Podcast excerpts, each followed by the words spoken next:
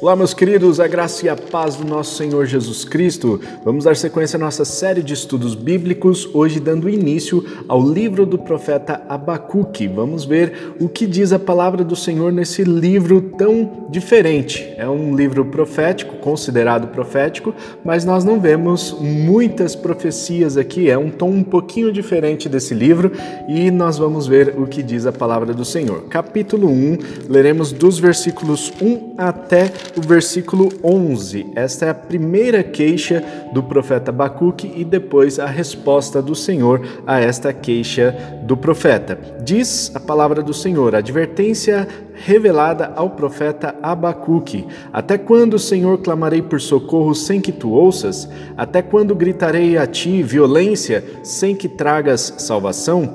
Por que me fazes ver a injustiça e contemplar a maldade? A destruição e a violência estão diante de mim, a luta e conflito por todo lado. Por isso, a lei se enfraquece e a justiça nunca prevalece. Os ímpios prejudicam os justos, e assim a justiça é pervertida. Olhem as nações e contemplem-nas. Fiquem atônitos e pasmem, pois nos dias de vocês farei algo em que não creriam se lhes fosse contado.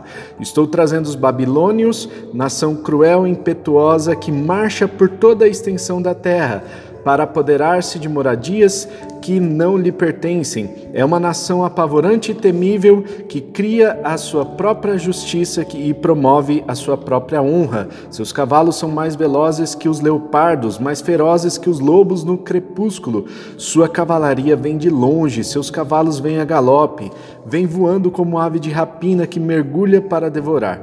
Todos vêm prontos para a violência, suas hordas avançam como o vento do deserto e fazem tantos prisioneiros como a areia da praia. Menosprezam os reis e zombam dos governantes. Riem de todas as cidades fortificadas, pois constroem rampas de terra e por elas as conquistam. Depois passam como o vento e prosseguem, homens carregados de culpa e que têm por Deus a sua própria força.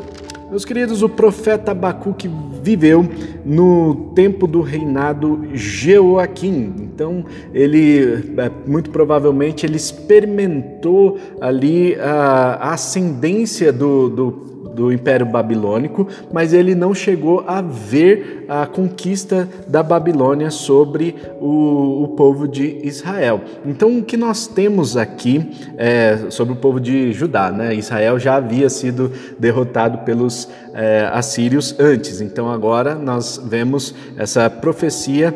É, para o povo de eh, Judá. E não é bem uma profecia, nós vemos aqui que é uma advertência, né? a palavra hebraica é massá. Então, massá não é bem uma profecia, mas uma advertência, como bem traduziu aqui a NVI, e esta advertência eh, tem um tom de queixa.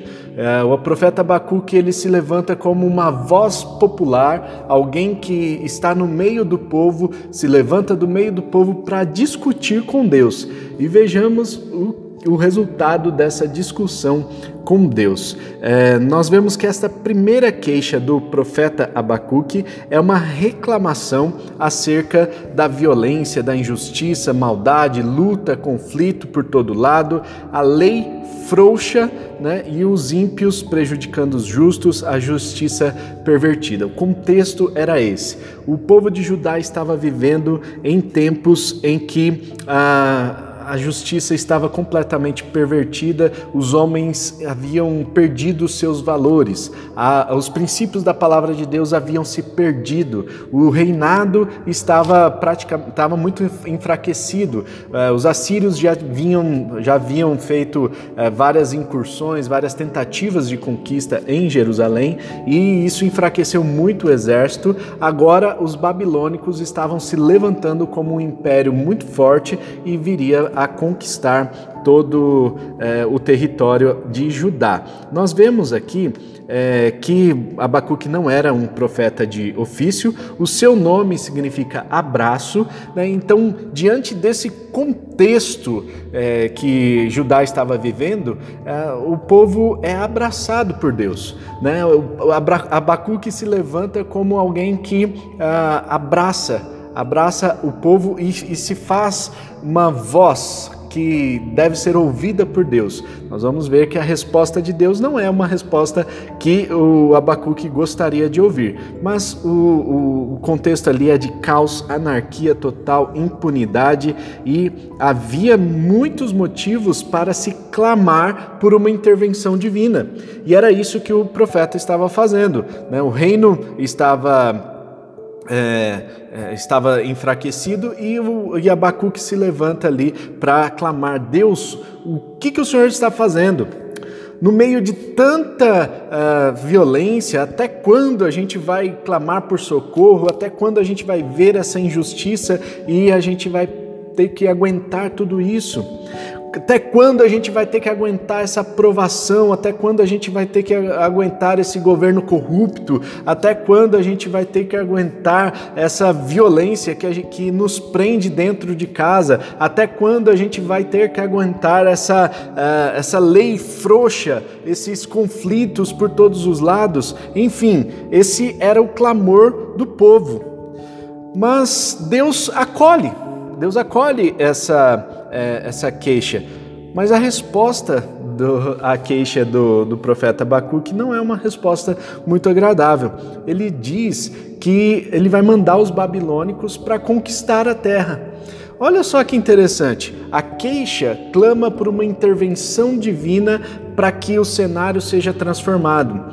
E a, a resposta de Deus é uma resposta é, sobre o futuro, sobre aquilo que viria a acontecer, sobre o, a conquista dos babilônicos. Não era o desejo do profeta Abacuque, mas Deus queria trazer um ensino sobre a, a, essa questão da da provação que eles estavam passando, né, sobre essa tribulação que eles estavam passando. Essa pedagogia de Deus é um pouco estranha para a gente, mas é, é, agora que a gente olha para os relatos históricos, a gente entende tudo o que estava acontecendo. É claro, na hora, quando a gente está passando pelo momento de tribulação, é muito difícil entender essa pedagogia de Deus. Né? Deus quer ensinar o seu povo. Deus tem um amor, um zelo muito grande pelo seu povo e ele quer, por meio do exílio, por meio da conquista dos babilônicos ali sobre aquela região, ele quer ensinar o seu povo, ensinar a eles, é, ensinar para que eles se voltassem para Deus novamente, ensinar porque eles haviam abandonado a Deus e adorado outros ídolos, ensinar porque eles haviam permitido que tudo isso estava, é, estivesse ali no meio da sociedade, essas lutas, conflitos, violência, injustiça, maldade. É, lei frouxa, enfim, tudo isso é, foi consequência de anos de separação de Deus. E nós vemos Deus permitindo que os babilônicos chegassem e alcançassem agora Judá para ensinar esse povo, para trazê-los de volta. Essa é a pedagogia de Deus. Talvez nós não entendamos os motivos pelos quais nós passamos pelas provas, pelas tribulações, pelas situações controversas da nossa vida, mas nós precisamos entender que Deus quer ensinar sempre algo para a gente. E a principal lição que Deus quer ensinar para cada um de nós é que nós precisamos nos voltar para Ele. Tudo que nós passamos de tribulação nas nossas vidas tem com certeza uma pedagogia, um ensino por trás. Deus quer que nós voltemos a, a nossa face para Ele, no, nós, é, que nós adoremos o Teu santo nome. Deus deseja que nós sejamos os Teus filhos e que vivamos em obediência à Sua palavra. E assim, nossa a nossa sociedade vai ser transformada a partir de mim e de você, que estaremos vivendo esta palavra, vivendo os princípios de Deus, vivendo a presença de Deus na vida cotidiana. Vamos orar? Senhor nosso Deus, nós não entendemos muitas vezes as tribulações que passamos, as dificuldades, as provações, mas nós sabemos que o Senhor quer nos ensinar. E assim como o Senhor mostrou para o profeta Abacuque para tantos outros, tantos outros profetas no Antigo Testamento, mostrou na sua palavra mostrou ao seu povo aquilo que o Senhor desejava ensinar para eles. Assim, ó Deus, que o Senhor revele o, o que o Senhor quer ensinar para nós no, nos dias de hoje.